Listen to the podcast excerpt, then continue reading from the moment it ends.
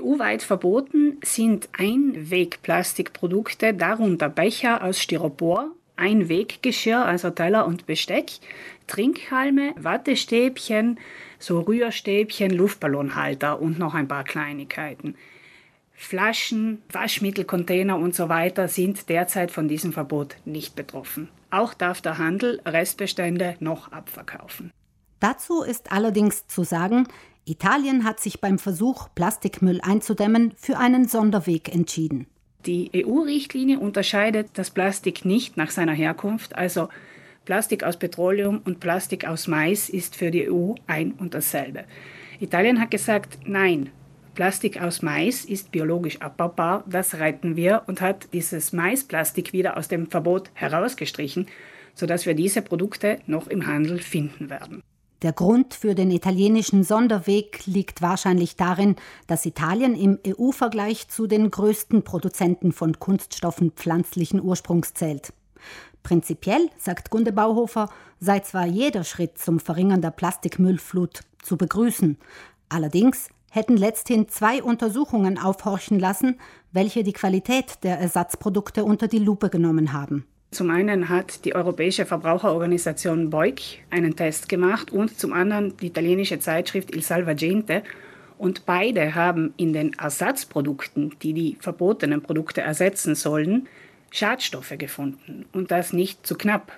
Beuk hat in vier Ländern Geschirr aus Pappe, Zuckerrohr und Palmenblättern untersucht und dabei in 53 Prozent der untersuchten Produkte Schadstoffe gefunden.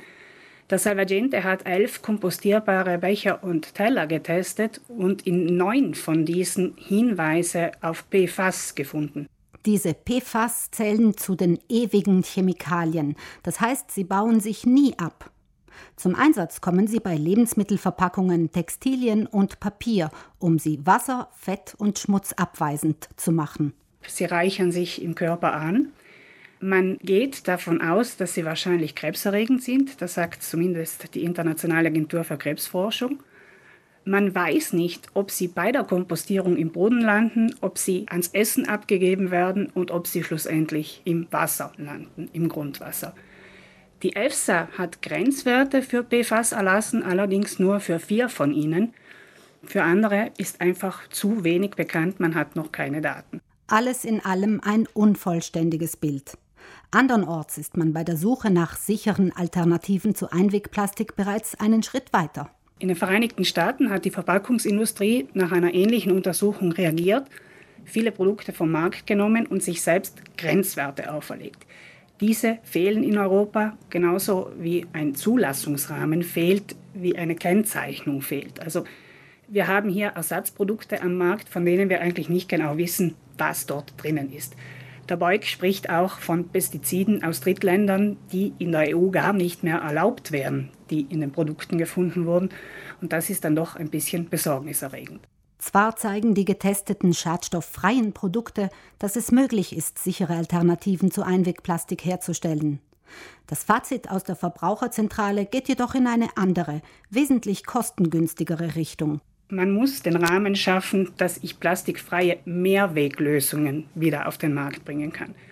Vor ein paar Jahren gab es da leider die unschöne Diskussion im Zusammenhang mit Obst und Gemüse, dass es aus hygienischen Gründen nicht möglich war, die eigenen Netze mit in den Supermarkt zu bringen.